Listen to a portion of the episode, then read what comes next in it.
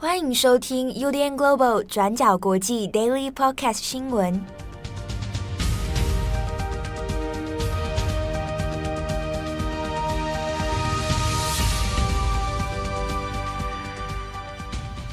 Hello，大家好，欢迎收听 UDN Global 转角国际 Daily Podcast 新闻。我是编辑佳琪，我是郑红。今天是二月十四号，星期一。我刚录音前有检查过一次，因为上礼拜好像有人说我把日期说错，真的很抱歉。台北的冬天其实有时候很很难辨识，就是它的那个时间，感觉好像就是从早早上八点开始到可能晚上五点。就就都是一样的天色，都是昏昏暗暗。而且昨天跟今天好像也没有什么差别，就一直在连续下雨。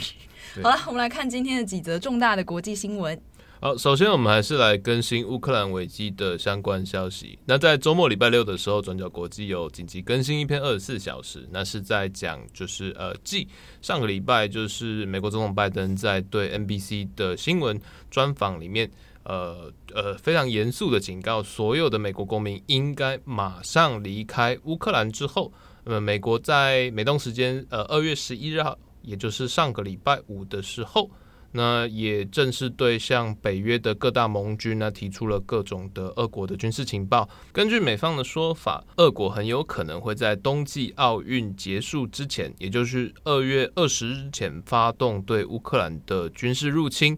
那最有可能的时间点会是在二月十六日到二月二十日，也就是这个礼拜之间。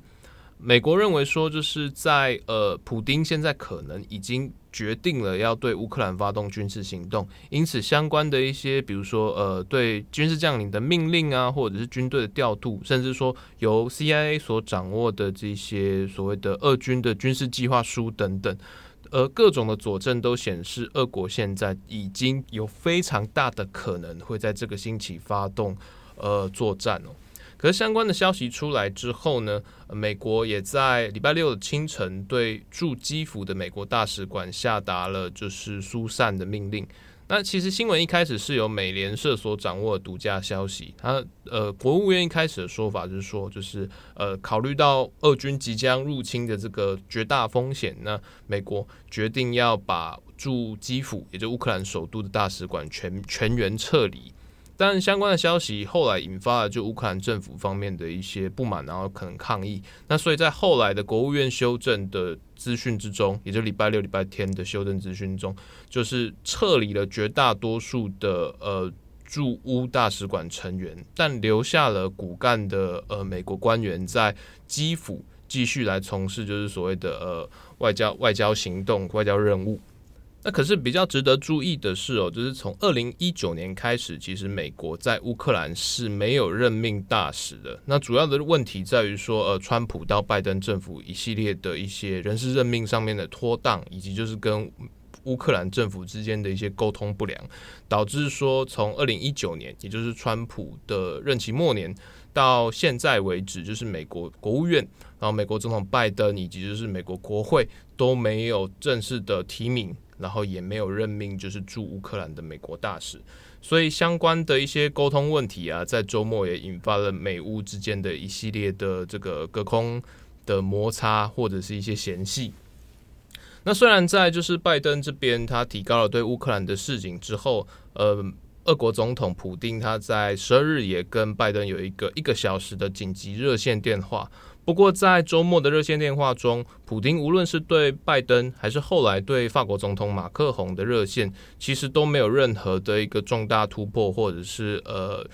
外交进展。那除此之外，在二月十三日，就是泽伦斯基他也跟拜登来通电话，那双方的美乌热线中大概持续了一个小时。那只是跟过往的状况不太一样，泽伦斯基在对拜登的电话里面，其实态度有一点呃语中带刺。他首先是就是感谢说美国对乌克兰的这个呃非常呃诚恳的支援，但是他同时也说，那希望就是美国这些支援呢，呃能够来就是来消除就是国际社会呃或者是说特定人士、特定国家对乌克兰就是可能遭遇侵略的这种不必要的恐慌亡国感。那除此之外，泽伦斯基在整个通话的最后，他还特别强调，乌克兰政府诚挚的邀请拜登在未来几天内，也就是二月十六日到二月二十日，俄国即将要入侵的最高风险期间，邀请拜登亲自前来乌克兰首都基辅。那泽伦斯基说呢，如果这个时候啊，美国总统能够纡尊降贵来乌克兰前线的话，那说不定就是能，就是呃，对于缓解当前的冲突危机、开战局势，或者是说这个恐慌感，一定会有莫大的注意。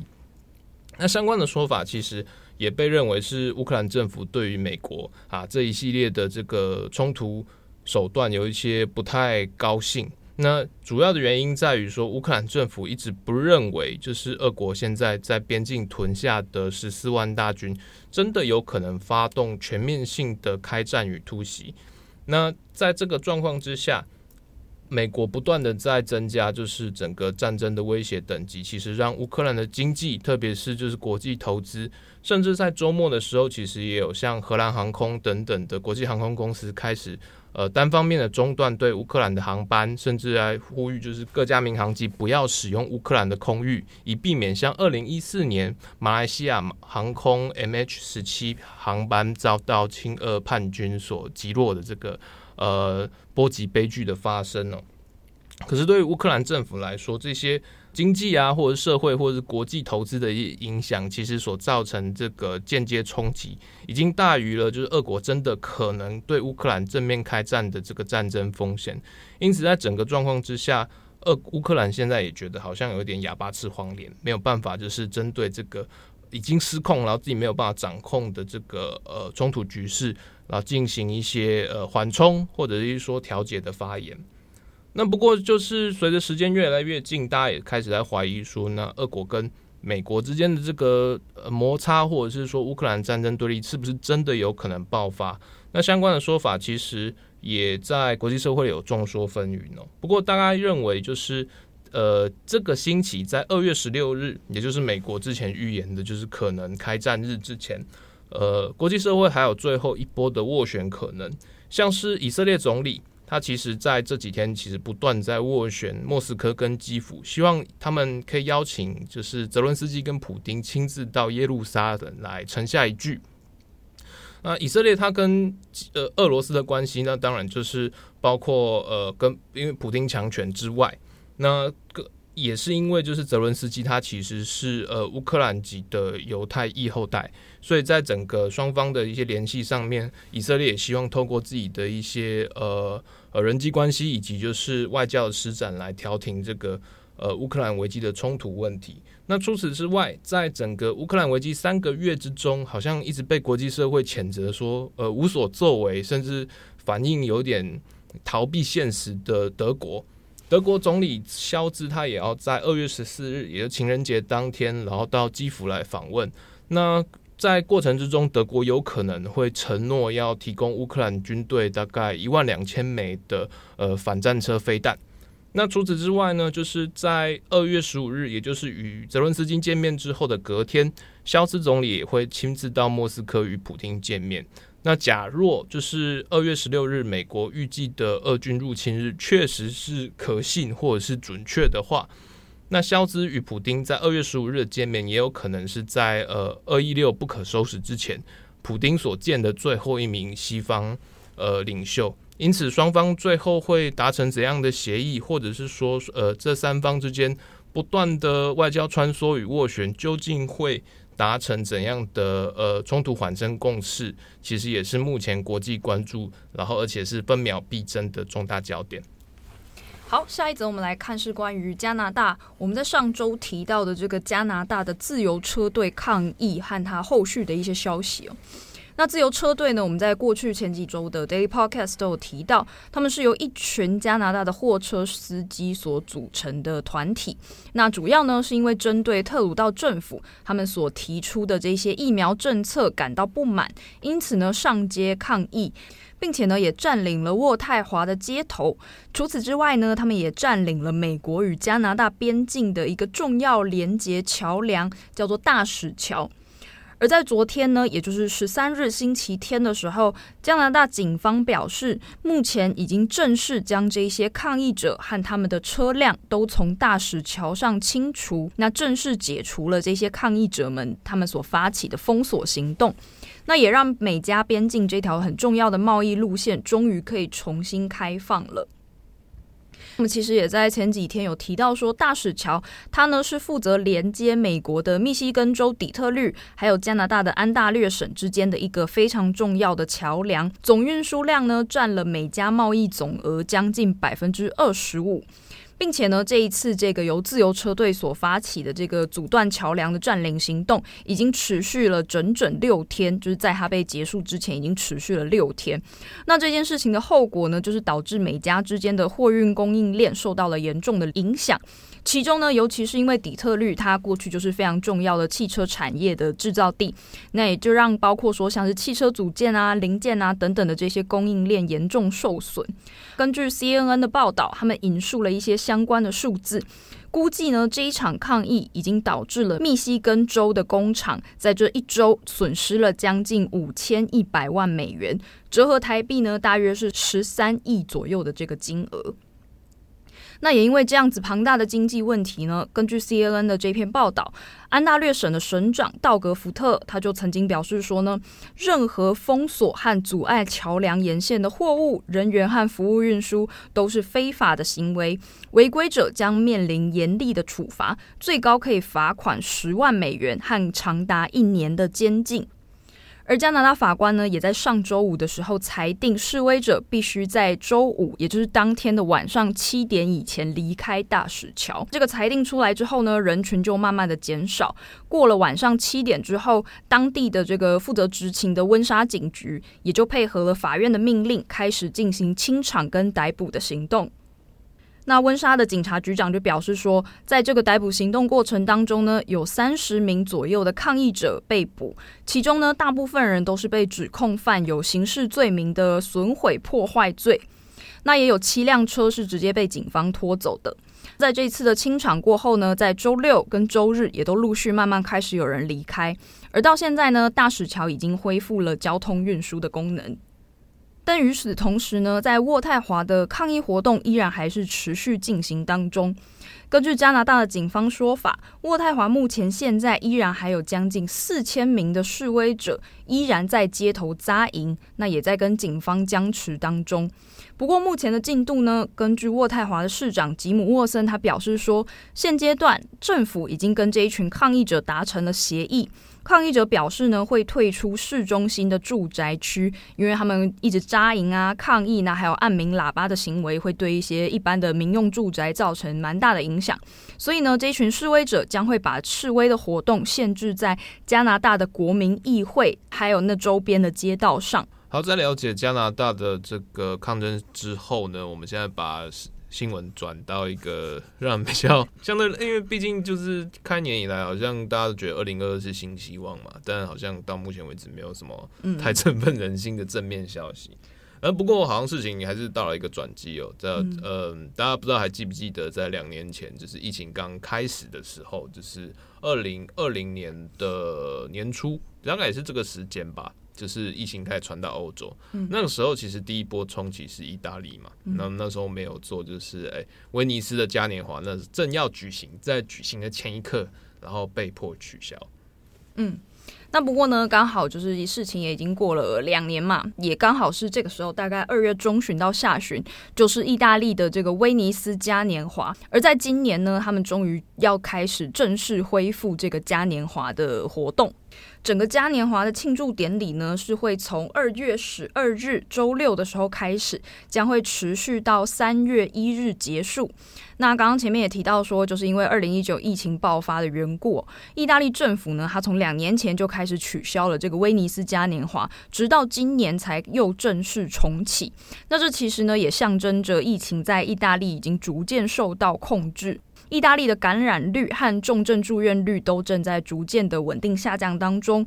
那另外讲到这个嘉年华，其实一个蛮有趣的问题是，很多人都会好奇说，为什么嘉年华它会是落在这个时间点，而且它其实每一年举办的时间都不是固定的，大约是在二月中下旬到三月初的时候。那其实呢，嘉年华的由来呢，是跟天主教当然是有直接的关系啦。因为呢，它其实最早是源于复活节，复活节它就是定在每一年的春分满月后的第一个星期日。那复活节呢，通常会落在四月十九日到二十五日之间，但是有时候呢，也会出现在三月底左右。那在复活节的前四十天，有一个天主教称为叫做四旬期的这个日子，就是呢，天主教他们为了要迎接复活节，所以呢，在复活节的前四十天必须要斋戒忏悔，例如说不能饮酒、不能吃肉，或者也有的地区是一天只能吃一个正餐等等，就是各地的规定是不一样的。总之呢，就是希望天主教徒可以斋戒，好好迎接耶稣复活的日子。所以呢，在这个四旬斋开始之前，大家就会先容许，就是纵情的享乐庆祝几天，就会大幅的举办舞会啊、举办派对啊等等。所以这个时间呢，就刚好是就是推算前四十天，就是嘉年华开始的日子。所以通常就会坐落在这个二月中下旬或者是三月初的时候。现在其实世界上还是有几个地方有比较有名的嘉年华活动啊，不过当然也已经逐渐脱离原本的宗教意涵，变成比较像是观光重要的一个收入的来源。就是呃，目前世界上最有名的三大嘉年华，就是以意大利威尼斯、还有法国尼斯、还有巴西的里约热内卢这三个地方的嘉年华是最有名的。那举行时间呢，也都差不多，就是二月到三月之间。那回到今年的这个威尼斯嘉年华呢，虽然它通常都会吸引来自全世界各地的游客啦，那今年虽然恢复举办，不过呢，当地政府还是表示说，以前的一些固定的节庆内容会因为就是防疫的规定而做继续做取消。那其中最有名的就是在这个威尼斯嘉年华开幕的时候，会有一个叫做 Flight of the Angel，就是天使降临，就是会有一个天使，就会有一些天使，他们穿着古装，然后从那个圣马可广场旁。边有一个圣马可钟楼，上面就是吊那个钢丝，从八十公尺高的地方慢慢就是下来，这样就他们会穿天使翅膀跟古装，就是一个当地非常重要的一个嘉年华的那个庆祝活动。那另外呢，还有每一年固定的会有那个 costume competition，就是呃戏服选美比赛，这样那也都是继续维持暂停的，来避免说就是人挤人扩大传染风险这样。那根据路透社他们释出的一系列关于这个威尼斯嘉年华的照片呢，其实也可以看到今年的气氛是相对冷清的，街头上只有少数人是真的穿着戏服啊，戴着面具，因为你戴面具通常就不能戴口罩了嘛，就是他们就是会破坏你的那个造型。那所以其实事实上真正穿戏服戴面具的人是比较少的，那气氛也比平常还要更冷淡，大部分的人呢都还是穿着普通的衣服啊，戴着口罩这样子。那不过这一次重新举办的嘉年华，也确实象征着意大利正在慢慢回归到原本的日常生活当中。其实在两年前，就是威尼斯嘉年华，它也是到最后一刻，然后才宣布取消。那个时候我们做过一题，然后现在其实看起来有点有点毛骨悚然。就那个时候，就是它最后要取消啊，有很多就是表演团队啊，或者是怎样，就是没有办法。照常演出，所以他们就是有一次，好像是在取消之后的当天晚上，就在威尼斯的古城区里面游街。可是他们那个主题是瘟疫医生。就是、哦、就那个长鼻子那个，对对对对，就是瘟疫医生，然后就是到处敲钟，然后就是跟大家问好。那个时候，因为他原本是用来设计那个黑死病那个时候的医生。对对对，他那个就是他的面具是一个像是大鸟嘴，然后全身穿黑袍。嗯、他说是以前中世纪的时候黑死病，呃，因为黑死病大家以为是可能是有妖魔鬼怪啊，或者是说呢，那致死传致死率很高，所以就是没有人要去治疗这些呃病死的或快要病死的这些黑死病患者。所以就只有瘟疫医生到处来，像是吟游医生一样到处巡回来处理这些，就是比如说。呃，快要病死的人，然后去听他的遗愿，然后就要写遗嘱啊，然后怎样？然后那个大嘴鸟的面具，它里面就会塞了一堆，比如说是药草，然后那个长的嘴地方就是放药草，然后就是要你要知情的时候就在里面在烧，就是就是用此，他们认为说可能用此你就可以避免被传染，某一种程度上的防毒面具啊，对吧？只是那个时候就是呃呃，好像就他去到处巡回啊，其实场景是有点。有点诡异，因为就是威尼斯嘛，然后街上没有人，然后又是晚上，然后又有一堆很像死神一样的，嗯，对。可是那个时候大家都就是路人，然后市民看到这些瘟疫医生，就是很虽然很像世界末日，但那个时候大家还笑得出来，嗯。然后几个礼拜之后就不行了。好好，不知道今年会不会有瘟疫医生啊？希望就是或者是出来的时候，至少会给大家比较正向的一些一些观感哈。好，那以上就是今天的 Daily Podcast。我是编辑佳琪，我是郑宏，我们下次见，拜拜。感谢你的收听。如果想知道更多资讯，请上网搜寻 UDN Global 转角国际。